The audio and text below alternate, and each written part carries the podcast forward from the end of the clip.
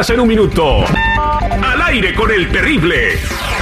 Una mujer que es pastora de su iglesia dijo que Satanás la obligó a serle infiel a su esposo. La mujer fue captada en plena infidelidad y dijo que ella y su amante fueron víctimas del diablo para cometer adulterio. Pastor do Satanás! Tira de você. Peraí. Atención, la ciudad de Los Ángeles entregará dinero a pequeños negocios para el pago de alquiler atrasado. La inscripción empieza hoy y con un máximo de 15 mil dólares para pagar la renta atrasada. No le creas, compadre. Así le dijeron a mi hermana y ahora estoy lleno de sobrinos. En Perú, secuestraron y abusaron de una menor de tres años. Ahora el gobierno peruano plantea la castración química para los violadores de menores. Vaya, no encuentro fallas en su lógica. Illinois aumentará la atención médica gratuita a algunos inmigrantes indocumentados. El programa brinda visitas al médico, servicios dentales y de la vista y medicamentos recetados. El programa se ampliará nuevamente el primero de julio para cubrir a adultos elegibles de 42 a 54 años. Inteligente, ¿no? 24 horas en un minuto. Al aire con el terrible. Lo más importante de lo acontecido en México. Información veraz y oportuna. Esto es un directo con Blanca Cepeda desde el Heraldo de México. Al aire con el terrible. Estamos de regreso al aire con el terrible al millón y pasaditos. Mexica, el pan de las tunas tenemos a Blanca Cepeda. Blanquita, muy buenos días. Muy buenos días, ¿cómo estás mi querido terrible? Qué gusto estar otra mañana con nuestra audiencia para darles toda la información de lo que ocurre en la República Mexicana. Bien, y ahora nos vas a platicar de que eh, increíble lo que está sucediendo, pero andan rentando a los niños. Hazte cuenta que tú vives en México y te dicen, oye, réntame tu chamaco, te doy 200 pesos y te lo rentan, Blanca, pero ¿con qué propósitos andan rentando a los niños? Pues aunque ustedes no lo crean, tal cual es lo que está ocurriendo en San Miguel de Allende. Fíjense que el alcalde justamente de esta zona de nuestra República Mexicana descubrió que mamás de muy escasos recursos pues son víctimas, digamos, pues sí, voy a decirlo, son víctimas de gente que llega y les ofrece 100 o 200 pesos por prestarle a sus hijos.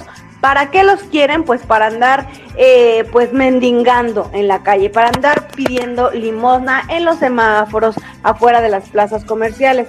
El negocio aquí es que obviamente quien los renta eh, pues junta más que esos 100 o 200 pesos de moneditas de 5, de 10, 15 pesos que le da la gente a estos menores que pues andan pidiendo dinero en las calles.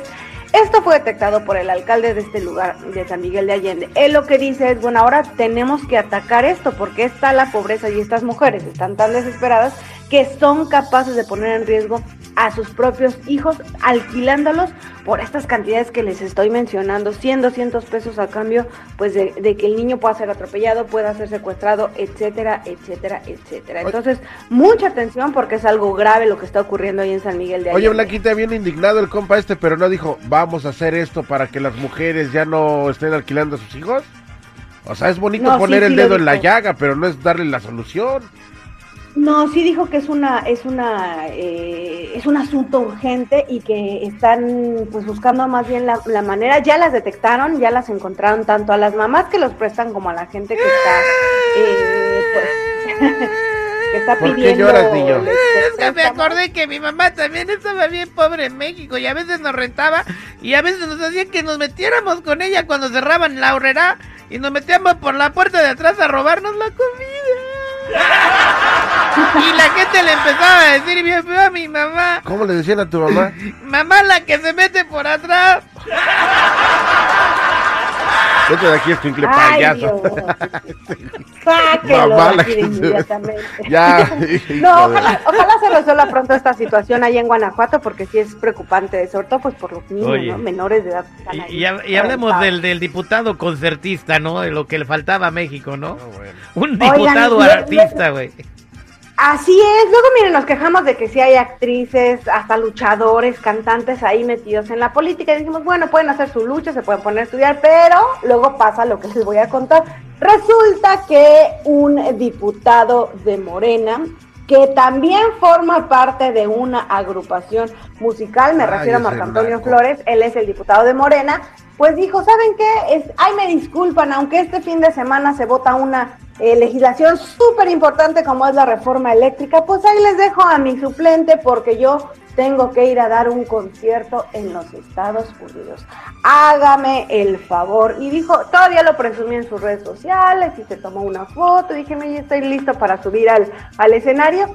Y él allá cantando cuando su, pues, su responsabilidad principal está con los mexicanos como representante del pueblo y que por eso, entre comillas, pues se eligió Pues, como diputado. Blanquita, pues aquí vino a cantarle a mexicanos. ¿Tú crees que alemanes iban a estar escuchando a este payaso? ¿Fue a dónde fue a Coachella?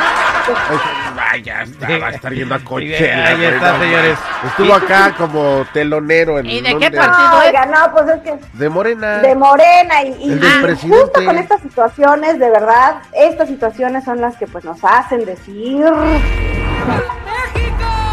Ahí está. Muchas gracias, Blanca Cepeda. Y hablando de. Viva México, México presente y triunfando en, en el espectáculo musical más grande del mundo.